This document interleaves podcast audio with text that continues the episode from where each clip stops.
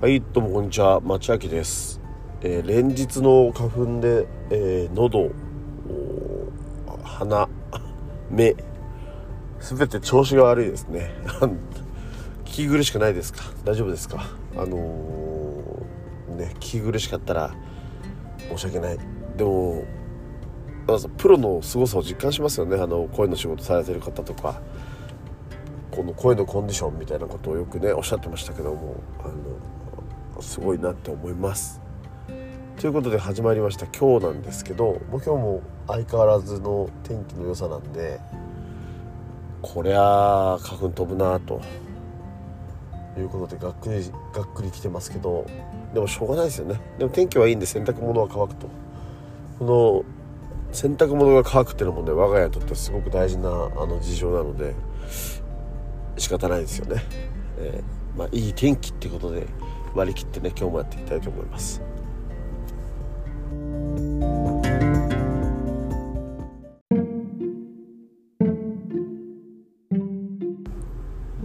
はいでは今日の本編です、えー、町明の健康のためなら死んでもいいと。で今日のお話はえっとダイエットのことについてちょっとね話していきたいと思います。で過去に私あのダイエットをしたことはあるんですけど低炭水化物ダイエット抜きダイエットか。低炭水化物抜きダイエット。低なのかな、まあ、とにかくあの炭水化物を抜いて、えーダイエットをしたんですね。減らしてというか、まあ、結果的に抜いた形になるんですけどあの痩せましたね。1 8キロぐらい痩せたんですけどでも実感としては今リバウンドしてるんですよね。実感としてはというか、まあ、数値としてはリバウンドしてて実感としてはやっぱり動きづらくなってるんですよ。であんまりいいダイエット法ではないなっていうところが分かったっていうところで あの体重は戻りっていうかさらに膨れこれでいいのかっていう感じになってるのが、えー昨今でございます。あの昨今の私の状態でございますがちょっとね娘が真剣にダイエットのことを考える機会を与えてくれたので、えーやっぱこれは本気でね取り組まなきゃいけないし娘もすごく勝負にこだわる勝負なんであのこれで負けたらねちょっと一生言われるかなと。まだね小さいんで一生が長いんですよ。このまま言われたらと。で逆に言うとここでねビシッと決めたらああ父ちゃんすごいなって話になるんで、まあ、ぜひとも負けられない勝負ではあるんですけどなのでねあのダイエットの情報何かいいダイエットありますよってやったらあのぜひ教えてください。あのツイッターであの返信くれればあの返信いただければちょっとね情報集めたいなと思ってるんですがで今考えてるダイエットなんですけどやっぱりこれは王道ですけどね運動するしかないなと思ってます。運動はねもともと好きなんで嫌いじゃないんですよ。なので運動しなきゃいけないなって思った時に運動しましょうっていうのは全然苦じゃないんですよ。まあ体大きくなってるけど全然動くのは苦じゃないんで、えっと、その辺はやっぱ良かったなと思うんですね。でも一回それを実験してみてね1ヶ月間本当にあのこれ緊急事態宣言入る前かな。1ヶ月間毎日、えー歩くとかってデータ取ってやったんですよ。実は。あの一ちょうど本当1年ぐらい前なのかな。2月そうだね。1年ぐらい前にやったんです。あの有酸素運動は果たして体重にどれぐらい影響があるかって言ったらそしたらやっぱ毎日やって1ヶ月間で4キロなんですね。痩せたので容姿はあんまり変わらないんですよ。あのまあ体重いくとこまでいってるとあんまり変わらないって話なのかちょっと分かんないんですけど有酸素運動があの効率が悪いって言うと怒られちゃいますけどあのあんまりこうねいい感じで成果を出さないっていうのはちょっとね知ってるんです実は。1ヶ月間ちゃんとデータも取って検証したんですよ。あのなのでこの有酸素運動運動運動しても体重は落ちないっていうところの心理はなんとなくわかるんですよね。あ動画でなんか引っ掛け文句みたいにしてなんか有酸素運動の効率は悪いみたいな動画でよく見るんですけどでもねそれは当たってるんですね。だから健康のために歩くっていうのはだから運動をするっていう運動の強度が低いっていう意味ではいいんですけどじゃあ痩せるために歩くっていうのは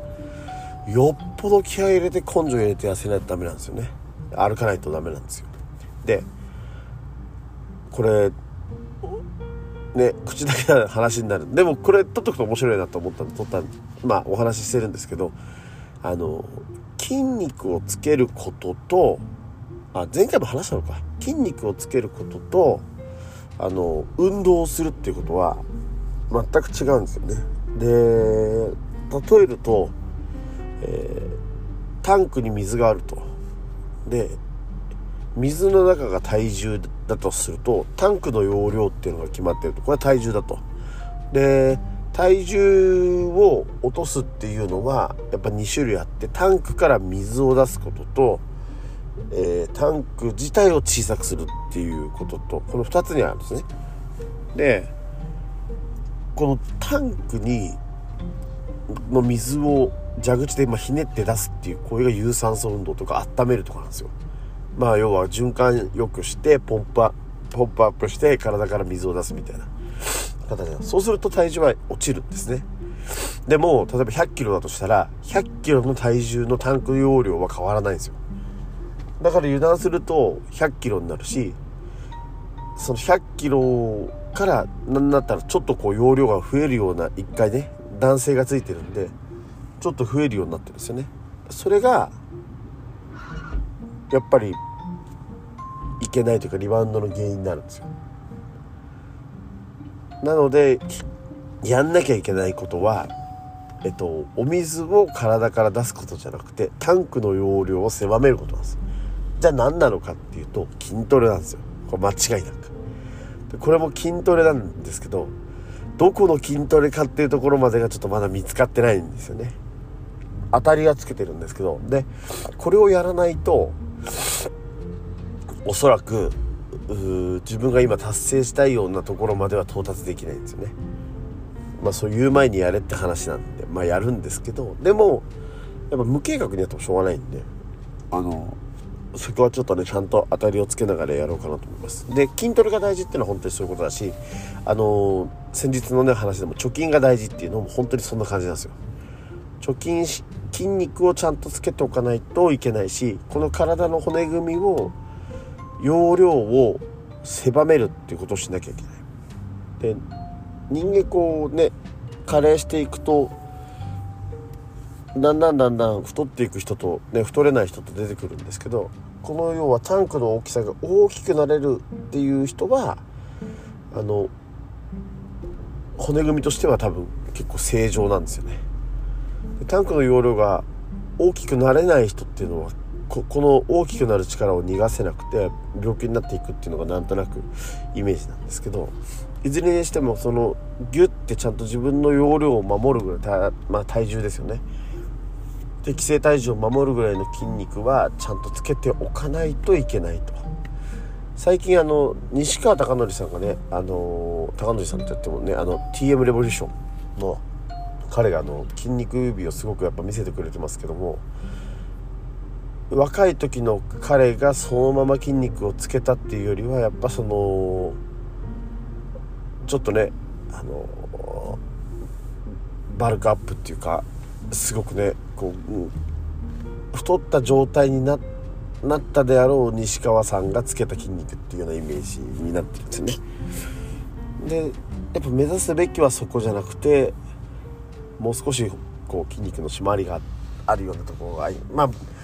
まあ軽く言えばボディービルダーみたいな体じゃないってことなんですよね目指すべきは。なんでそんな感じでやっていきたいなっていうふうに思います、まあ、どんな感じだって話ですけど。まあいずれにしてもは筋トレをしなきゃいけない。動くことは苦じゃないんだけど筋トレをしなきゃいけないんだよって話で筋トレに関してはちょっとこれからやっていきますっていう話。ですでもね腹筋は避けて通れないんでこのもんね腹筋の意識だけはちょっと持っていきたいなっていうふうに思います。いやグダグダですね。花粉症のせいと言いたいです。それでは。